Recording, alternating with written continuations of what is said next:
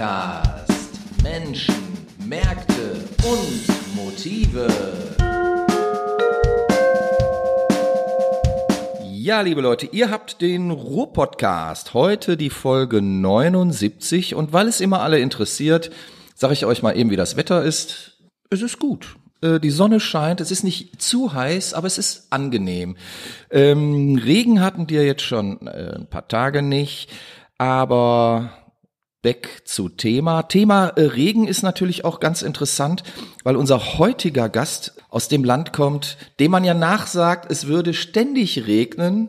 It's raining cats and dogs heißt es, glaube ich. Ähm, Und mir gegenüber sitzt Robert Tongs, der deutsch-britische Doppelstaatler und Wahlduisburger. Hallo Robert. Ja, hi. Ist das richtig, dass es in England so viel regnet? Immer. Immer, ne? Immer. Also ich sage immer, Stereotypen sind dazu da, bestätigt zu werden. Okay. Und ähm, jetzt bist du ja eigentlich gar kein wirklicher Engländer, sondern du bist Waliser, oder? Ja, ich bin Waliser, bin allerdings äh, sozusagen im Niemandsland geboren. Und zwar in der Grafschaft von... Mo ja, Bist du ein Niemandstonks? ein Niemand, ein Niemand, im Niemandsland geboren. Nein, es ist wirklich so.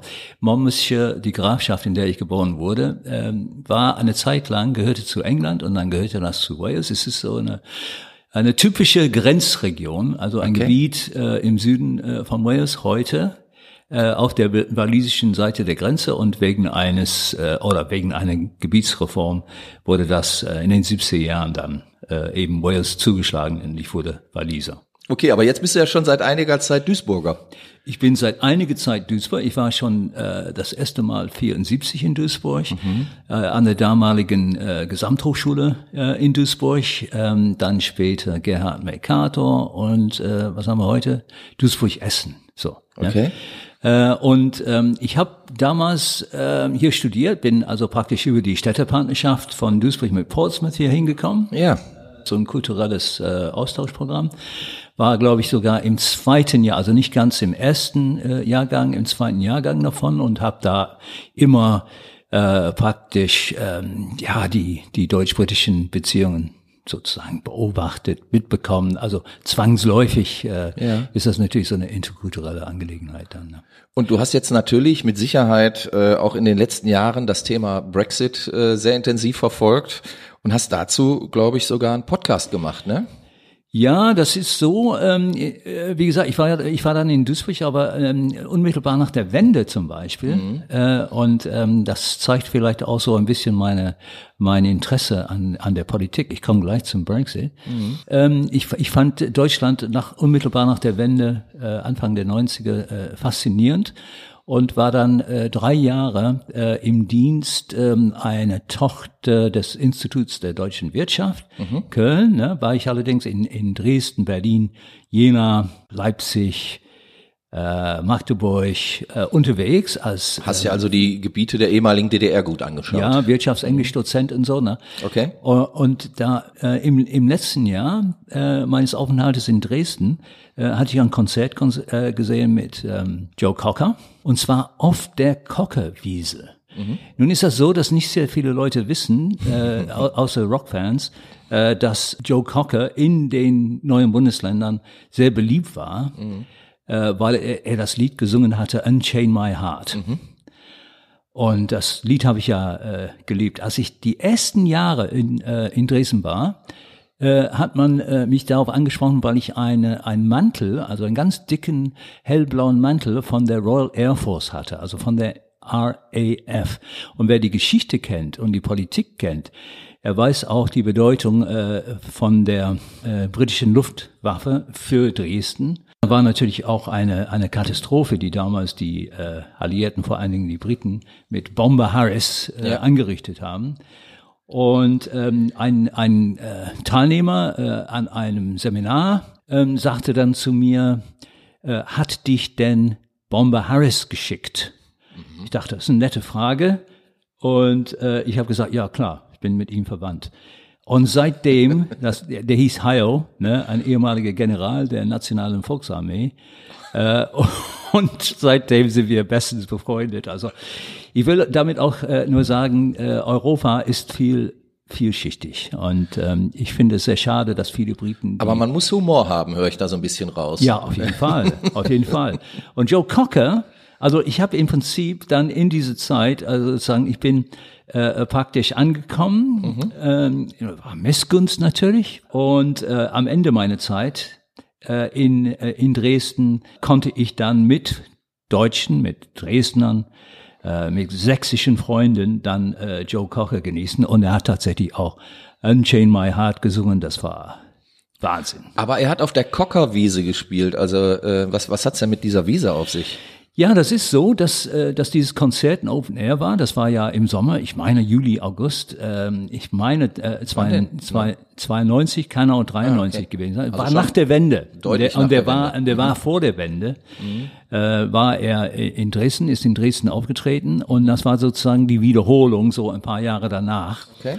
Und er spielte sozusagen auf demselben Grundstück, äh, äh, da, damals Open Air, ne, wie mhm. ähm, äh, beim ursprünglichen Konzert. Und ähm, dann ähm, später habe ich irgendwann mal im Internet gelesen, äh, wurde die Kockewiese dann offiziell auch Kockewiese äh, genannt. Ah, okay. Also die gibt's. Die gibt's offiziell heute. Und heißt heute noch Kockerwiese. Und heißt heute noch Kockerwiese. Ist das nicht Irre. Dead Cockerwiese heißen? ja, ja, gut, okay. Joe Cocker, ich meine, okay. ein, eine Wahnsinnsstimme. Also ich war ja. schon immer, wissen Sie, das Aber ist ja, das Cocker ist ja manchmal aus so. Sheffield, oder? Hast ja, du einen besonderen ja, ja. Be Bezug zu Sheffield? Ähm, zu zu äh, Süd Yorkshire, ja, in gewissem Sinne. Ich war ja auch politisch äh, ein bisschen unterwegs mit der Labour-Partei als Jugendlicher okay. und da haben wir zum Beispiel auch, da war ich schon in Deutschland, da haben wir Geld und ähm, Klamotten gesammelt äh, für die äh, Familien der streikenden Bergarbeiter 1984. Okay. Und äh, unser, unser ähm, ja, Basecamp äh, war eben Sheffield, ne? Mhm. waren dann an der Uni und haben da mit den äh, Leuten ja. auch gesammelt und so. Ich weiß das auch nur, mancher fragt sich ja jetzt vielleicht, warum, warum weiß ich, dass Joe Cocker aus Sheffield kommt? Das ist doch bestimmt gecastet, was ihr da macht. Nein, ist es nicht. Ich weiß das nur, weil meine Lieblingsplatte von Joe Cocker ist tatsächlich Sheffield Steel. Und ich habe mich damals, als die Platte rauskam, gefragt, warum Sheffield Steel? Und ja, weil er daher kommt. Genau, richtig. Und Sheffield Steel, gut, ist, äh, Sheffield ist so eine Art Pendant zu, zu äh, Solingen äh, ja, in Deutschland. Ja. Ne? Bei Bares Ferraris kommt das schon mal raus. Kommt schon mal vor. Ne? Sheffield, Sheffield Steel. Sheffield Steel. Äh, und ich glaube, dass ähm, ähm, Joe Cocker, äh, der, der, der, er war nicht wirklich ein Storyteller, der war auch nicht wirklich ein, äh, ein Writer oder so. Aber, Aber er konnte Interpret. genial, er konnte genial covern. Ich meine, ja. Help von den ja, Beatles. Ne? Boah, das ist, das ist sogar besser als das Original. Ja, du meinst also, With a Little Help from My Friends. With, ja, with a, genau, nicht, nicht das Album. Nicht Help. with a, ja, I get by ja, with aber, a little help from my äh, friends. Hat, ja. äh, ähm, hat äh, John Lennon, glaube ich, ja sogar selber gesagt, dass seine Version besser wäre als die der Beatles. Es ist einfach so aus dem Bauch heraus. Der konnte einfach aus dem Bauch heraus singen und das können mm. viele nicht. Ne? Ja. Äh, ähm, viele Sänger gerade in, in, der, in, in der Zeit äh, vor ihm, nach ihm und so. Ich hatte immer das Gefühl, dass äh, der äh, praktisch die ähm, die Stimme sozusagen äh, oben auf den Stimmbänden liegt und mhm. nicht äh, aus dem Bauch kommt, ne, wie das eben mhm. im Gospel so so ist. Ne? Ja. Der, das war ein, ein weißer Gospelsänger, meine Meinung. Das hat man ihm ja auch gerne nachgesagt. Also man hat ihm ja auch äh, zugute gehalten, dass er ja durchaus sehr schwarz klingt. Ne? Und ähm, ja. für mich der beste Song oder Titel von ihm oder die beste Interpretation ist äh, St. James Infirmary. Kennst du das? Ich mhm. habe da so eine alte Live-Platte, da ist das drauf. Unglaublich gut gesungen. Ja. Aber wir wollten noch über den Brexit ja, reden. Ja, wir okay, also jetzt Englischbücher ja, reden. Also wir, wir, wir, wir ähm, sind im Prinzip äh, beim Thema, ja. äh, weil ich ähm, immer ähm, ähm, vor dem Hintergrund, dass ich eben Deutsch-Brite bin, dass ich mhm. diese interkulturelle Herkunft habe und äh, dass ich eben Politikwissenschaft studiert habe, mhm. äh, habe ich, ähm, sag ich mal, einen, äh, einen vergleichenden Blick. Ich vergleiche andauernd nicht nur Sprache, aber auch Sprache mhm. äh, und die beiden Sprachen Deutsch und Englisch und ich vergleiche eben die politischen Systeme. Mhm. Also war das eigentlich nur logisch ähm, nach dem Brexit, dass äh, ich irgendwann mal einfach ähm, ich, ich, wollte ein, ich wollte wissen, was haben die da gewählt? Ich meine, mhm. es waren ja nur 52 Prozent. Das ist ja nicht viel. Und es hat sich auch nicht sehr viel äh, geändert. Das heißt also praktisch, das Land empfindet sich in eine Spaltung äh, nach wie vor. Und es war auch dann zu der Zeit äh, des Podcasts so. Und äh, es war ja so, dass ähm, das auch einherging zeitlich mit ähm, meinem Eintritt ins ins Abseits, nein, ins ins Rentneralter. ins Abseits. Das ist aber böse. Ins ins äh, Rentneralter. Und nein, es ist eigentlich der Beginn des dritten Abschnitts. Also sagen wir mal ehrlich. Ne? Und ähm, es ist einfach eine eine Frage der Zeit äh, gewesen, bis äh, ich ins Gespräch kam mit verschiedenen Leuten, die wussten, dass ich eben meine ganzen Erinnerungen aufschreibe. Ich mhm. habe also praktisch ein Buch vorbereitet, habe ich äh, noch nicht veröffentlicht. Ich weiß, weiß auch gar nicht, ob ich dazu komme. Äh, und dann kam der Zakaria Rahmani, das ist ein äh, junger äh, Filmproduzent, ein Junior Producer mhm. äh, aus Köln und er sagte immer, wir machen etwas mit dem WDR und äh, was du jetzt gerade beschreibst, ist kein Buch an sich, sondern ein Hörbuch, also ein Podcast. Und zwar machen wir daraus vier Episoden. Mhm. Ja, und äh, ja, und so haben wir dann losgelegt. Was sehr, sehr schön war, ähm, trotz Covid und äh, ich sag mal, Großbritannien war ja und ist immer noch sehr stark betroffen. Mhm, mhm. ähm, wie, äh, jetzt ja wieder aktuell. Jetzt, ne? jetzt durch, wieder, durch jetzt gerade in den die letzten indische Tagen. Variante. Ja, mit der Variante aus ähm, ursprünglich aus Indien. Mhm. Äh, wird heute natürlich Delta-Variante genannt. Ich, ich finde es übrigens äh, vielleicht nur eine Anmerkung am Rande. Äh, diese nationalen Zuschreibungen, diese Varianten halte ich für sehr unglücklich. Und ich finde es gut, dass die WHO das jetzt aufgehoben hat mhm. und, äh, und nicht mehr von der indischen Variante spricht. Das, äh, das ist nicht gut für für äh, die äh, Völkerverständigung, meine Meinung nach. Mhm. Aber gut, das ist nur nur so am äh, äh, zum, zum heutigen Geschehen. Aber damals äh, war das so, ähm, dass äh, meine Mutter, 94-jährig, ähm, sich sehr gefreut hat, dass wir äh, praktisch bei ihr dann gewohnt haben. Das heißt, wir sind also praktisch Land auf, Land ab gefahren. Wir waren in South Wales, wir waren in Yorkshire, wir waren ähm, in Cambridge, in Oxford, wir waren in Portsmouth, wir waren in äh, in London natürlich, äh, Dover, Folkestone, einfach hin und her gereist, ne, um überall Menschen zu fragen, was haben die da gemacht, warum haben die das gemacht? Und, mhm. äh, und dann immer wieder zurück äh, zu Barbara, zu meiner Mutter äh, und äh, ja, die hat die Zeit natürlich äh, genossen. Und mhm. zum Glück äh, hat es ja auch geklappt. Also meine Frau Iris war auch da, äh, mit und hatte dann auch immer das Ganze mit begleitet. Sehr schöne äh, Sachen, äh, auch dazu geschrieben in einer Art äh, Tagebuch. All diese Dinge, die, die mhm. hält man einfach fest. Ich weiß nicht, ob. ob Aber was, äh, was war denn jetzt das Ergebnis letztlich? Also was haben die, die Engländer, äh, die ihr befragt habt, denn ähm, genau gesagt? Also wie, wieso ist es zum, zum Brexit so gekommen, wie es, wie es dann jetzt tatsächlich auch gekommen ist? Also eine, eine Antwort haben wir sehr allgemein, also äh, sehr schnell formuliert. Es ging beim Brexit um sehr viele Dinge, aber am wenigsten ging es um die EU. Mhm. Und das ist, glaube ich, auch eine sehr starke Erkenntnis. Äh, man merkt auch, dass ähm, das in Unwissen also dass die Leute heute, heute noch unglücklich äh, darüber sind, uninformiert sind darüber, was das jetzt für Nordirland bedeutet, beispielsweise. Ja, also das okay. haben wir ja gar nicht gewusst. Ja, was und, es für die Logistik äh, bedeutet, was es für den internationalen Warentransfer ja, bedeutet und genau. so weiter. Ne, da, Gut. da merkt man jetzt die Folgen und alle tun sehr überrascht. Aber das hätte man doch im Vorfeld auch mal bedenken können wurde offensichtlich nicht in der Form. Ich weiß in, im Vorfeld, ich hatte dann auch äh, aufgrund verschiedener Anfragen von äh, den Medien, also hier vor Ort, im Zusammenhang natürlich mit der deutsch-britischen Gesellschaft. Und meine Meinung dazu hat sich im Grunde genommen gar nicht äh, verändert. Es gibt keinen einzigen Vorteil vom Brexit für mhm. die Briten. Gibt es nicht. Wenn man dann angefangen hatte zu erzählen, wie dann möglicherweise die Logistikketten zusammenbrechen, mhm. ich meine, gerade in Duisburg, ja, merkt man, äh, wie sag ich mal, die komplette Wirtschaft darauf angewiesen ist heutzutage. Alles muss Discount sein, alles muss Last Minute sein. Äh, ob es jetzt äh, ja, Lebensmittel sind, Elektrowaren mhm. aus China, immer das neueste Modell, bla bla bla. Ja, es gibt keine Zeit. Die Leute wollen es sehr schnell haben. Mhm. So, und Brexit muss dazu führen, und es tut es jetzt schon, das wird jetzt bewiesen ähm, in den ersten beiden Quartalen letztendlich, also im ersten Quartal ist ja statistisch nachgewiesen, dass die Wirtschaftsleistung stark zurückgeht, nicht nur wegen Covid, sondern eben wegen Brexit. Das heißt also praktisch der Handel mit dem, mit dem größten internationalen Binnenmarkt der Welt ist gestört. Und mhm. äh, dieses, dieses Abkommen äh, was äh, kurz vor Weihnachten schnell äh, zusammengebastelt wurde, ist nicht wirklich, äh, sag ich mal, die Lösung. Die führt zu sehr viel Bürokratie und das war übrigens ein Argument äh, für den Brexit. Damals der der Brexit-Befürworter war äh, für die ähm, für das Funktionieren der Wirtschaft äh, bringt die EU zu viel Bürokratie. Was wir jetzt haben, indem man jetzt also besondere äh, Anträge ausfüllen muss, um die Mehrwertsteuer in Großbritannien zu berechnen und so weiter.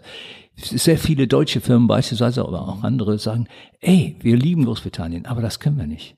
Wir haben gerade die kleinen Mittelständischen haben das Personal nicht. Ja. Ne? Die können nicht, also ein, eine Firma mit zehn Leuten kann nicht auf einmal jemand einstellen, der sich nur nur Formularwesen betreut. ne? Genau, ne? Ich habe dazu, passend dazu, um das zu bestätigen, letztens ein Interview mit, mit einem Inhaber eines äh, Logistikunternehmens aus England ähm, gehört, der Rockbands in Europa durch die Gegend gefahren hat. Also der hat äh, nicht nur Rockbands, sondern auch das technische Equipment ähm, gehabt, aber der war eigentlich immer auf dem Kontinent unterwegs, war aber ein englisches Unternehmen, weil ähm, auch wenn, wenn international tourende Acts aus den USA oder so eingereist kamen, haben die ihre ersten Shows immer in England gespielt, haben dort das ganze Equipment aufgenommen, sind äh, dann dort auch in den entsprechenden Bus, Nightliner, LKW, was weiß ich, und sind von dort aus ihre Europatournee gestartet und ähm, dann zurück. Das war ein prosperierendes Unternehmen, war sehr gut im Markt verankert und der hat jetzt halt das Problem, abgesehen davon, dass momentan keine großen Tourneen stattfinden, dass er äh, einfach gar kein Personal mehr hat. Keiner möchte mehr fahren, weil die Trucker, ne, also die äh, den ganzen Tag dann auf dem Bock sitzen und äh, von A nach B gurken, so einen umfangreichen Formularwust bearbeiten müssen, dass sie dazu schlicht äh, weder Zeit noch Lust haben.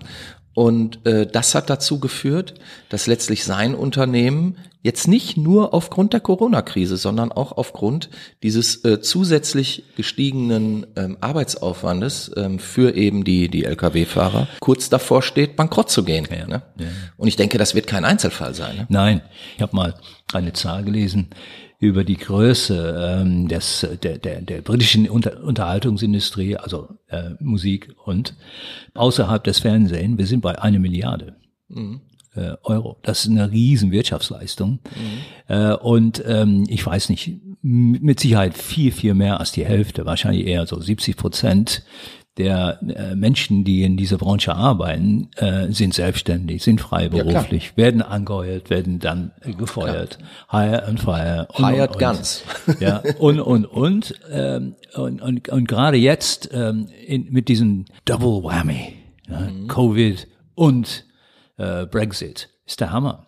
Und dann werden wir sehen, wenn wir langsam, wenn wir langsam aus dieser ähm, Covid-Geschichte rauskommen, wenn, ähm, ich sag mal, äh, 90 Prozent der Leute äh, geimpft sind und so, ich glaube, wir laufen auf dieses Ergebnis äh, zu, äh, dann Ende erst wird man sehen, äh, was die eigentlichen Folgen äh, vom Brexit sind. Im Moment kann man die natürlich äh, wunderbar zudecken. Immer, ja, also Covid, das war Covid. Ja, also höre ich aber aus deinen Worten heraus, also du, du äh, findest unterm Strich auch äh, diese, diese ganze Brexit-Thematik oder empfindest das auch als absoluten Nachteil für, für England. Ja, für Großbritannien. Nicht nur für Großbritannien. Ich finde, ich finde, das ist ja so, ähm, das, äh, das darf man nicht unterschätzen, ne? wie groß die Wirtschaftsleistung Großbritanniens war. Die war ja, ähm, glaube ich, hin, äh, kurz hinter Deutschland an sechste Stelle oder fünfte Stelle äh, der wirtschaftsgroßen Länder, äh, Mitgliedstaaten der EU und ein großer Nettoeinzahler in die EU. Absolut, ja klar. Ne? Und äh,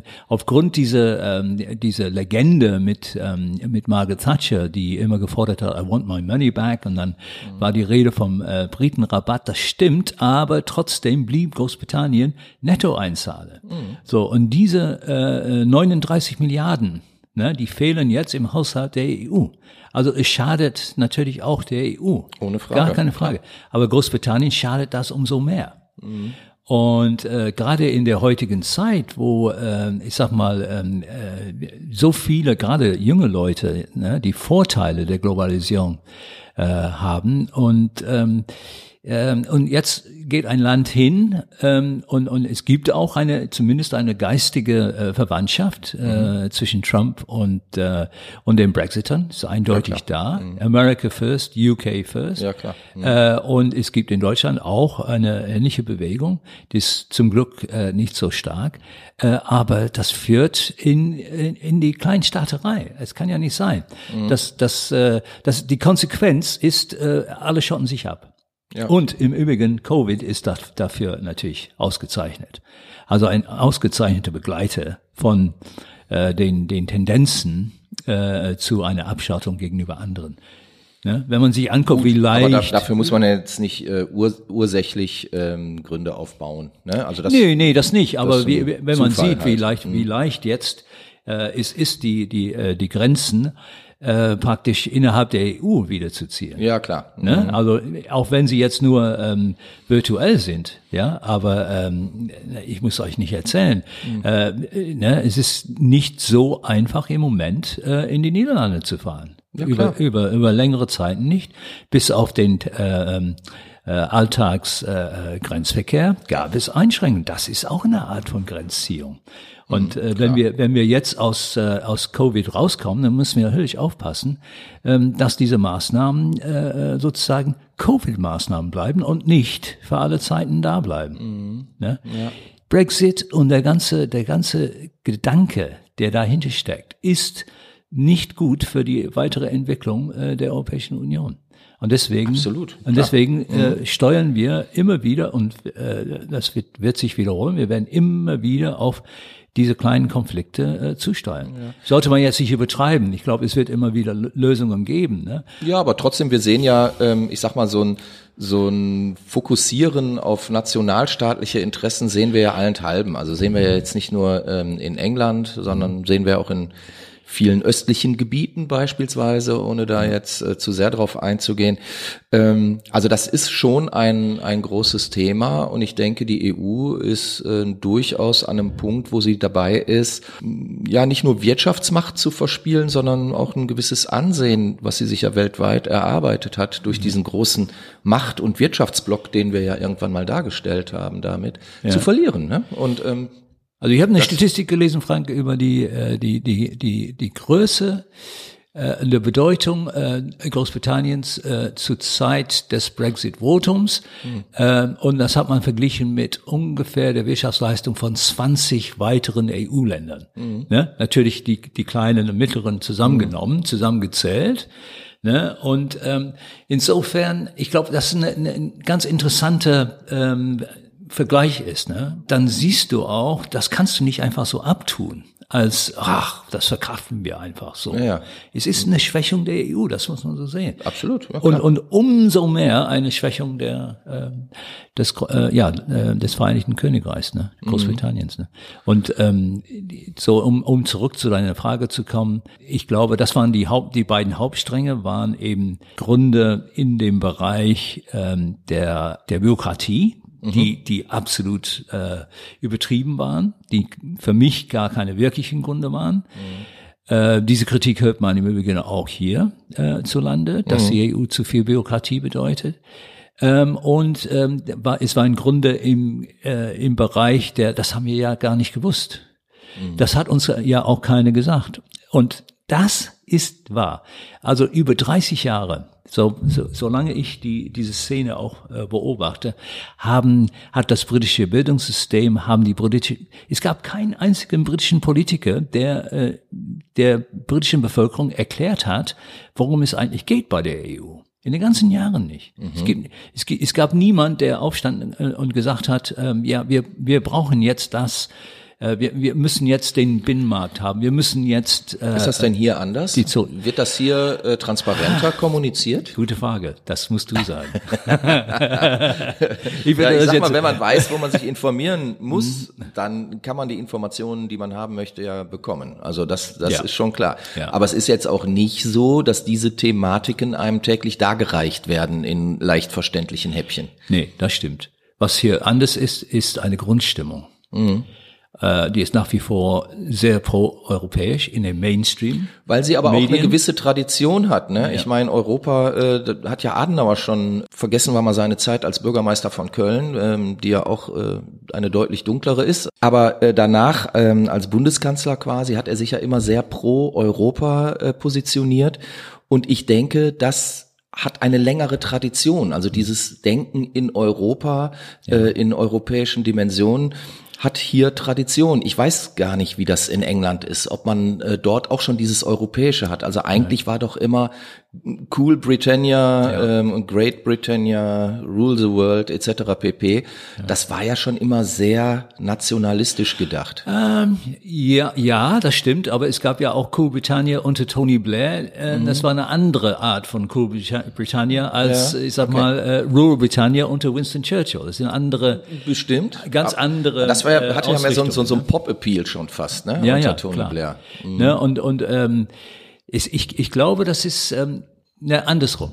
Äh, du hast recht, die meisten deutschen Kanzler äh, haben äh, praktisch das Europa-Bild sehr positiv dargestellt. Ich erinnere mich insbesondere an Helmut Schmidt.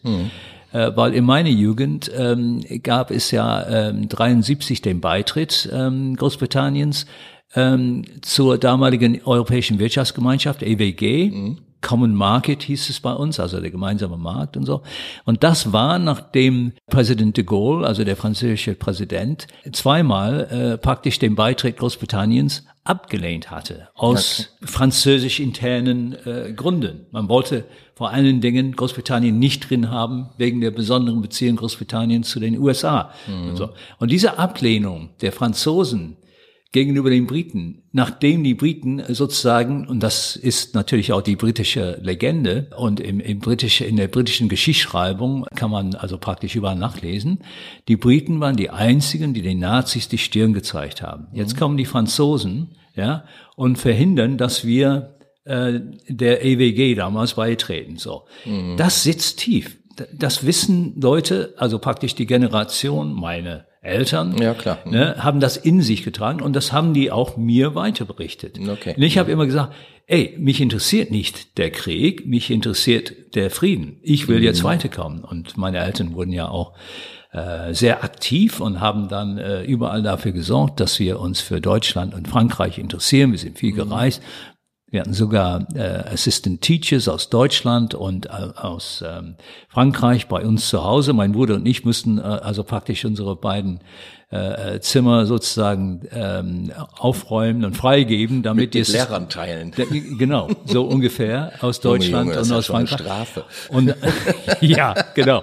Ja, das waren trotzdem, meine Eltern waren nicht reich, ne? Meine Mutter war eine Lehrerin und mein mein Vater äh, hatte äh, einen, einen Bürojob, ne? Also kein keine Großverdiener, auf gar keinen Fall. Äh, aber das haben die gemacht, weil es ihnen wichtig war nach dem Krieg. Ne? Und äh, das fehlt heute. Naja, aber zurück zu Helmut Schmidt. Helmut Schmidt hat dann 75 äh, als äh, es ein äh, Referendum gab, damals, äh, ob Großbritannien in der EWG bleibt oder nicht. Na, die sind ja beigetreten, dann gab es dieses Referendum. 68 Prozent der Briten haben für Europa gestimmt. Für den Verbleib. Ja, wo ist das, das hat hin? es, das hat es in Deutschland nie gegeben. Wo ist das das hat es in hin? Frankreich Sag nie mal. gegeben. Wo ist es geblieben? Ja. Richtig. Und ein Helmut Schmidt hat dann äh, praktisch vor der Arbeiterbewegung Großbritanniens, vor den Gewerkschaften, vor der Mhm. Labour-Partei da gestanden und gesagt, eure deutschen Kameraden brauchen euch. Mhm. Und das war mitentscheidend für die große Zustimmung aus der Arbeiterschaft äh, für die EU. Und das ist Mhm. ein Teil, dass diese Zustimmung in der Arbeiterschaft, in der Arbeiterbewegung weggebrochen ist. Ne? Und ähm, weil zu sehr in den Medien berichtet wurde über die äh, Arbeitsplätze, die gefährdet werden, dadurch, dass äh, Billigarbeitskräfte, also Stichwort Lohndumping, aus den südosteuropäischen Ländern, äh, wann ging das los? 2004, 2005 in Großbritannien, in Deutschland erst fünf Jahre später. Eine Zeit lang, ich glaube, das war um 2016, hatte ich äh, äh, gelesen, dass 800.000 Polen äh, in diese Zeit nach Großbritannien gezogen sind. Ja. Fast eine Million, das ist viel. Das ist viel. Und die sind natürlich in, in, in bestimmten Städten dann ähm, äh, praktisch gewesen und meistens äh, sind das dann halt, ähm, naja, so, so kleinere äh, Agglomerationen, sag ich mal, ne? Mhm. wo, wo, das ist ja ein Teil des Problems, ne? dass man teilweise auch durch diese ähm, ja, Mhm. Konzentration von Problemen äh, in bestimmten Gebieten und, und so, Mhm. ne? dass man äh, in Westeuropa, glaube ich, das nicht wirklich äh, in Griff hatte. Ne? Also der Witz ist doch, man kann. Man Also kann, Immigration war ein Thema. Klar. Ja, nun, aber äh, der Witz ist doch, man, man kann Europa doch gar nicht verhindern. Europa ist doch in den Städten drin. Ja. Also ich meine, wenn man wenn man jetzt mal äh, ganz normal da drauf schaut, wie viele Nationalitäten haben wir in Duisburg? 150? Du wirst es wissen, weil äh, unsere Zuhörer wissen es ja vielleicht nicht. Du, du, du warst ja auch in deiner äh, aktiven Zeit Europareferent und ähm, kennst dich mit solchen, solchen Zahlen und Statistiken äh, besonders gut aus. Also, wenn man sieht, eine Stadt wie Duisburg, die ja nun wirklich keine Weltstadt ist, hat 150 Nationen hier. Dann wird es noch in größeren Städten oder in Städten mit viel mehr Strahlkraft ähm, nehmen wir einfach mal Paris, nehmen wir London etc. pp. mindestens genauso sein. So, das heißt also, wie wollen wir denn Europa äh, fernhalten, wenn wir längs Europa sind? Und ich, ich finde das ja gut. Also das, das äh, ist doch gar nicht schlimm. Man, man muss ähm, doch einfach auch sehen, dass unsere Welt nicht mehr der, der kleine Knubbel ist, äh, den uns ähm, irgendwelche Nationalisten weismachen wollen. Wir Ja. können heute nicht mehr rein nationalistisch denken. Was soll das? Trotzdem ploppt das momentan an allen Ecken und Enden auf.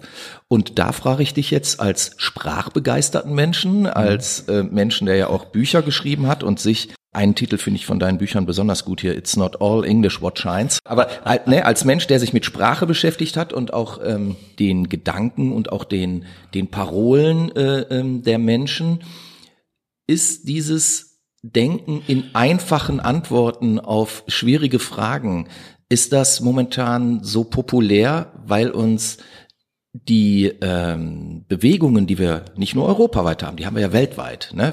Äh, Flüchtlingsbewegungen, Immigration äh, etc. pp. Ähm, Wirtschaftskrisen, Problematiken. Jetzt kommt ähm, Corona noch dazu seit anderthalb Jahren, okay. Aber es ist diese Sehnsucht nach Einfachheit, die uns dann plötzlich wieder nationalistisch werden lässt oder viele Staaten plötzlich Kalifate, wo früher mal Demokratie drauf stand. Ist das auch Angst davor, einem Leben, was vielleicht ein bisschen komplizierter sein könnte, wo man sich ein bisschen anstrengen müsste? Es ist ja so, dass die technologische Entwicklung äh, die Globalisierung ermöglicht hat. Ja, ich glaube, da, darüber sind sich eigentlich alle einig. Und äh, es gibt aber zwei ähm, Seiten zu jeder Entwicklung. Und die eine Seite ist die, die positive und die andere ist die negative. Das ist ja einfach. Und, je, und, und, und hinzu kommt die subjektive Beurteilung. Also es gibt ja sehr viele Leute, ich sag mal jetzt, äh, Menschen, die Bildung genießen und ähm, äh, Fremdsprachen gelernt haben, äh, vielleicht auch äh, ähm, äh, Fächer, ähm, die sehr gefragt sind in der äh, in der neuen Wirtschaft, also im IT-Bereich und so. Äh, ich schätze mal, dass diese Leute viel weniger Probleme damit haben. Das heißt, sie sind an die Globalisierung viel besser herangebildet worden.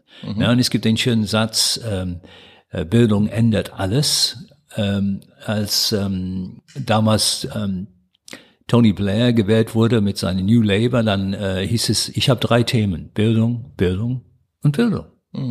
Und ich, äh, ich, ich finde, dass dieser Satz auch ähm, immer gilt und immer stärker gelten wird. Und was, wo, wo wir jetzt, äh, also meine Generation, Frank, du bist ja viel jünger als ich, aber viel meine, meine, meine Generation so, wie, wie schwer wir uns tun mit den neuen Technologien teilweise. Ne? Das ist ja gar nicht so einfach, äh, eine Fahrkarte zu bestellen. Dass da auch eine Überforderung drin steckt, ist doch klar. So.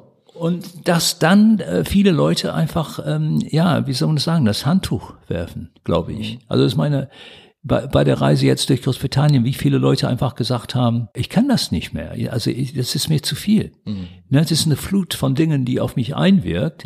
Und ich, ich glaube, es ist natürlich, ist das Xenophobie, natürlich ist das die Angst vor fremden Menschen, aber es ist überhaupt die Angst äh, vor der Fremdheit. Ja, und vor Veränderungen auch. Vor ne? Veränderung. Ja, ja, auf jeden Fall. Und interessant ist beispielsweise jetzt bei der Bre- Brexit-Podcast-Geschichte, ist, äh, was wir rausgekriegt haben in diesen ehemaligen Bergarbeiterregionen, ne, wo äh, letztendlich ähm, der, der, der größte Arbeitskampf äh, in der Geschichte modernen, des modernen Europas damals ein Jahr gestreikt und trotzdem nicht zum Ergebnis gekommen. Und der Hass, den diese Leute damals auf die Thatcher-Regierung hatten, den übertragen die heute auf die EU. Okay. Ne? So, weil seitdem ist nichts passiert. 30 Jahre lang. Und das ist die Schuld der britischen Regierung oder unterschiedliche aufeinander äh, folgende britischen Regierungen, die eben den Strukturwandel, du sagtest Wandel, du sagtest ja. Veränderung, ja, das haben die in Großbritannien nicht hingekriegt. Ja, das heißt also praktisch, es gibt Ansätze, Ne, aber so, so wie, wie man das äh, im Ruhrgebiet, man, man kann das auch im Ruhrgebiet kritisieren natürlich. Aber ich glaube, äh, man, man sieht, dass man im Ruhrgebiet das viel besser angepackt hat. Weil viele Gebiete äh, Nordenglands, also jetzt die Bergarbeiter, die Werften äh, an, den, an den Küsten, Ja, ja. Nordküsten, Newcastle, Durham, Sunderland äh, oder auch ähm, praktisch Liverpool letztendlich. Überall diese Gebiete ähm, Bergbau, äh, Stahlindustrie, also Mhm. überall, wo Arbeitsplätze massiv jetzt nicht. Ne? In Duisburg kennt man das. Ich glaube, Mhm. Ja, ja, wir, haben ja äh, seit den 70er Jahren 170.000 Arbeitsplätze verloren im Bereich äh, äh, Montan. Ne? So, und Ja, das, nicht, nicht nur montan, auch in anderen Bereichen, aber äh, klar, das, das waren halt die äh, äh, alten Großindustrien, die jetzt ja so in der Form auch einfach nicht mehr gebraucht werden. Ja. Ne? Das muss man ja ganz klar sehen. Und das, das, das ist etwas, was ähm, den Leuten Angst macht. Und dann kommt so etwas hinzu wie äh, eine fremde Sprache. Ja, und da machen die Leute die Ohren zu. Das kann ich nicht mehr hören. Und äh, Ich frage mich ja immer, Entschuldigung, dass ich da unterbreche, aber ich frage mich ja immer, ich, ich höre das ja regelmäßig, ne, dass äh, ähm, Veränderung Angst macht. Ja. Und ich frage mich immer, woran, woran liegt denn das eigentlich? Also was, was ist denn so schlimm daran, sich zu verändern? Sind wir als Mensch, als soziales Wesen so bequem geworden, dass wir immer nur in unserem eigenen Brei kochen wollen? Was ist denn so schlimm daran, mal was anderes zu machen? Was ist denn so schlimm daran, sich weiterzubilden? Ich frage mich das immer und ich finde da keine gescheite Antwort drauf, außer ähm, dass, dass es eine gewisse Bequemlichkeit gibt, dass es eine, eine Lernfaulheit gibt, dass es natürlich Angst gibt, sich auf etwas Neues einzulassen, aber das macht das Leben doch auch erst spannend. Also ähm, ich will das jetzt auch nicht überidealisieren oder so, aber ich kann häufig diese Angst vor dem Neuen nicht verstehen. Und frage mich dann, wo kommt das, wo kommt das her? Werden wir, werden wir dazu erzogen, zu beharren? Ähm, will man, auch wenn wir jetzt auf die Arbeiterschaft gucken, die ja sicherlich vor 50 Jahren noch eine andere war als, als heute. Ne, aber ähm, man, manche Sachen könnte man ja auch so interpretieren, dass diese ganzen Zusatzleistungen nur dazu dienen sollen, den Arbeiter oder die Arbeiterin in dieser Stellung des Arbeitens zu lassen. Ne? Warum haben wir im Ruhrgebiet erst so spät Universitäten gehabt? Weil man nicht wollte, dass der Arbeiter schlau wird. ja. Ne? Ja. Er sollte arbeiten, er sollte nicht denken. So, und das hat dann aber auch zur Folge, dass man dann plötzlich auch immer nur einfache Antworten haben will. Letztlich doch, wenn man es jetzt überspitzt meinetwegen sehen will, ein Versäumnis der Politik, oder? Ja, auf jeden Fall.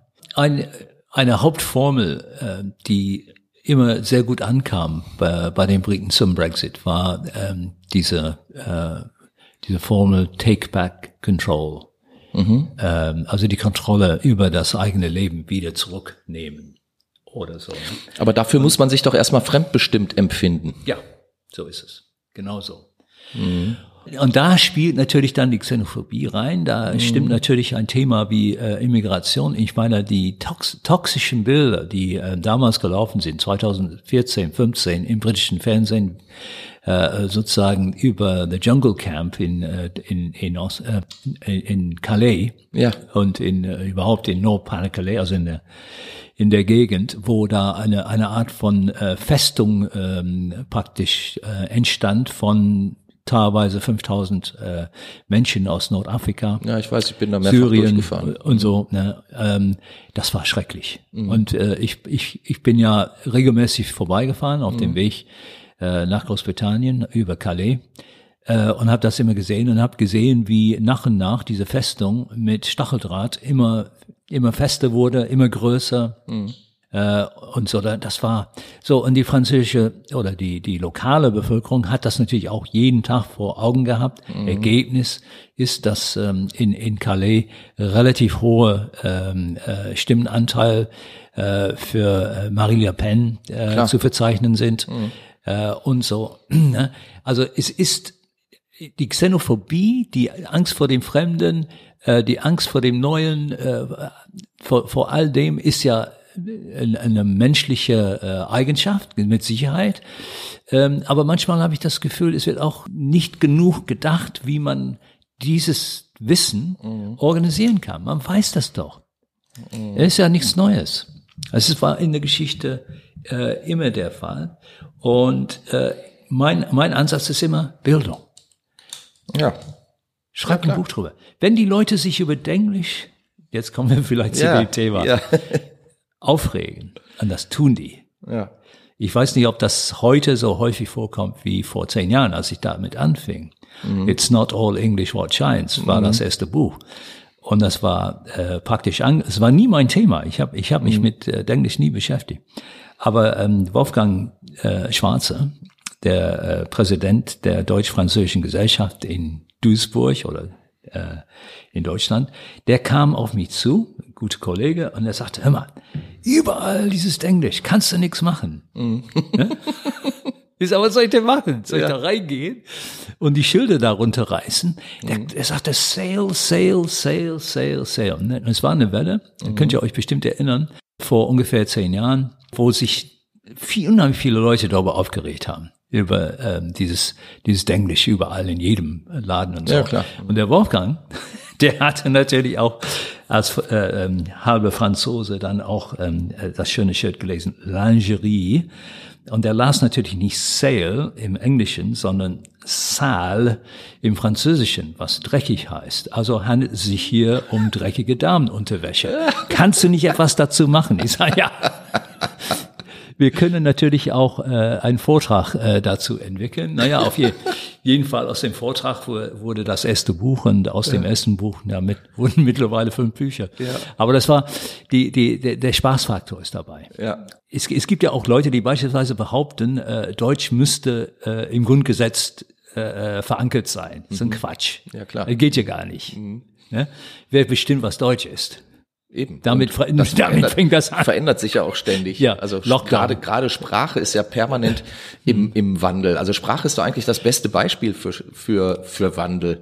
Ja. Wenn man sich Sprache anguckt über nicht nur über Jahre, sondern meinetwegen über Jahrzehnte, über Jahrhunderte gar, ähm, dann wird man ja sehen, dass sich Sprache immer anpasst und immer verändert, immer auch an die äh, Lebensumstände anpasst. Und das macht Sprache ja auch so spannend und das macht ja auch das Untersuchen alter Sprache so spannend und auch so interessant, meinetwegen mal ein Buch zu lesen, was äh, ein bisschen älter ist als von gestern. So, ne? Ja, ja, klar. Aber äh, äh Lockdown, ne? Ich meine, jetzt gerade diese Welle, was wir gerade erlebt haben an, an schönen äh, englischen Begriffen, oder ja gut, die sind ja auch Begriffe, die in Großbritannien, USA verwendet werden, insofern. Nur die werden in einem deutschen Kontext äh, mhm. verwendet und manchmal kommen natürlich ganz witzige Dinge dabei raus. Also ich nehme das Beispiel jetzt Flat, die mhm. Flat, ne? Ich meine, die, die britische von, von Flat Rate. Von Flat Rate ist die Flat Rate. Ja. Ne? Ähm, aber ähm, wenn man das zusammentut mit anderen Begriffen, äh, die äh, auch Englisch sind, dann mhm. ist das Englisch. Ne? Mhm. Und ein Handy Agent ne, hört sich auf Englisch an wie ein Spion, also 007 mhm. oder ja. so, ne? der, der praktische Agent der Königin oder mhm. was, ne? Handy Agent. Hier ist das ein Telefonladen. Also das, mhm. das sind natürlich dann ähm, äh, Entwicklungen, die ähm, sozusagen sich verselbstständigen. Das heißt mhm. also praktisch im deutschen Kontext ist genau, ja, jetzt, was haben wir jetzt? EM, Europameisterschaften, Public Viewing, ist im Moment ein bisschen, äh, kommt ein bisschen zu kurz. Geraten. Ist überhaupt kein Englisch. Mhm. Ne? Es ist Englisch, aber es bedeutet was ganz anderes. Äh, mhm. als, äh, Weil man beobachtet ja gar nicht die Öffentlichkeit. man, genau. Und, und Public Viewing ist äh, sozusagen eine öffentliche Leichenschau. Das ist ja, ja, ne? Also. ja, aber das, ne? das kommt so. dem doch mitunter auch sehr nah. So, heute Abend spielt der Weltmeister ja, Zombie Dance äh, gegen den ähm, ehemaligen Europameister, also Frankreich gegen äh, Deutschland. Und ähm, gut, wir sollen jetzt die, die äh, die Leichenschau nicht in Verbindung mit diesem Spiel bringen, aber ja. es ist natürlich auch eine sehr nette äh, Verbindung und ähm, da kann man natürlich auch sehr viel, sehr viele Witze damit machen. Aber nur, wenn du im Grunde genommen beide Sprachen auch verstehst. Ne? Also wenn du keinen Zugang. Ja, aber da sehen wir doch wieder äh, Bildung, Bildung, Bildung. Also Bildung, Tony Bildung, Blair hatte schon schon recht und wenn man ähm, da ein bisschen über seinen Tellerrand schauen kann, mhm. ähm, ich glaube, dann, dann verliert man auch die Angst tatsächlich. Ja. Also wenn man, wenn man auch äh, ein bisschen besser weiß, wie bestimmte Zusammenhänge einfach herzustellen sind, beziehungsweise wie Systeme funktionieren, ähm, wo bestimmte Einsichten, Ansichten, Meinungen etc. pp. auch herkommen, welchen Ursprung die haben, dann kann man damit auch besser umgehen. Ja. Und also ich würde sowas immer als Lebenstauglichkeit bezeichnen, aber das, das wird, das wird nicht gelehrt. Das finde ich so schade. Ne? Wenn, wenn wir heute äh, auch unser Schulsystem angucken, aber wir kommen total vom Thema ab, aber ist egal. Wir fokussieren uns hier viel zu sehr, finde ich, zumindest auf Mathematik oder so, also auf, ja, auf ja. reine äh, äh, naturwissenschaftliche Zusammenhänge, die so unheimlich wichtig sind für, äh, für ein Abitur oder für irgendeinen höheren Schulabschluss, vergessen aber ganz häufig, dass es doch die Menschen sind, die zählen. Die Menschen sind die, die miteinander umgehen müssen, die dafür verantwortlich sind, ob wir Krieg oder Frieden haben. Es ist doch nicht irgendeine mathematische Formel. Mhm. Es sind Menschen, die das anwenden. Ja.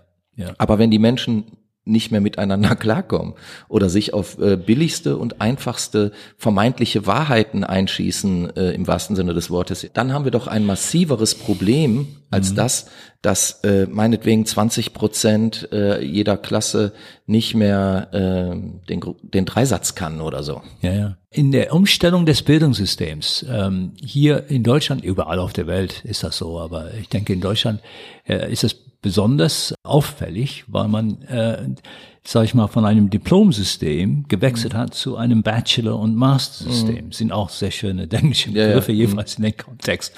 Ne? Also ähm, wenn, wenn man bedenkt, ähm, dass man ein Bachelor ähm, zu einer Art Vordiplom mhm. äh, entwickelt, aber eigentlich das vorschiebt, damit die Leute äh, bereits nach drei oder vier Jahren Studium bereit sind für den Arbeitsmarkt. Ja, und darum geht's. Mhm. Die Leute fertig machen für den Arbeitsmarkt. Mhm. Aber die Gesellschaft verliert im gewissen Sinne dadurch. Ja, klar. Ja, weil diese Person könnte noch ein paar Jahre und zwar besser ausgebildet werden. Mhm.